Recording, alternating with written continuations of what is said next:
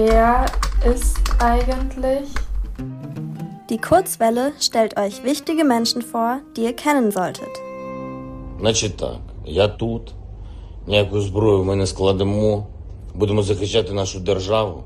Das war der ukrainische Präsident Volodymyr Zelensky. In einem Video Ende Februar hat er bei Instagram verkündet, dass er in Kiew ist und für sein Land kämpft. Kiew ist die Hauptstadt der Ukraine.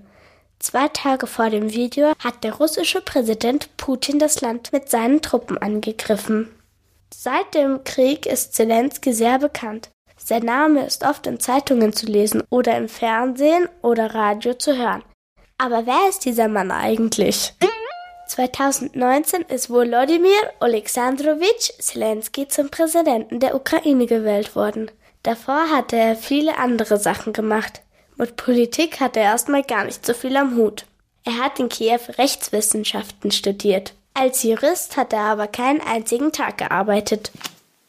Denn Zelensky hat viele Talente. Er war früher schon oft im Fernsehen zu sehen als Schauspieler, Komiker, Moderator und sogar als Tänzer.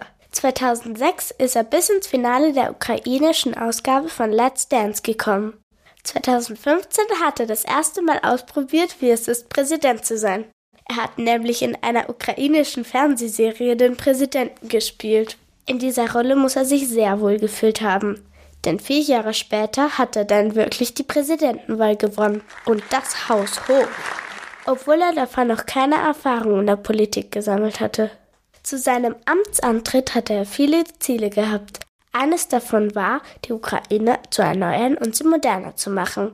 Außerdem wollte er möglichst wenig mit Russland zu tun haben, dafür mehr mit Europa. Zelensky ist ein fortschrittlicher Präsident.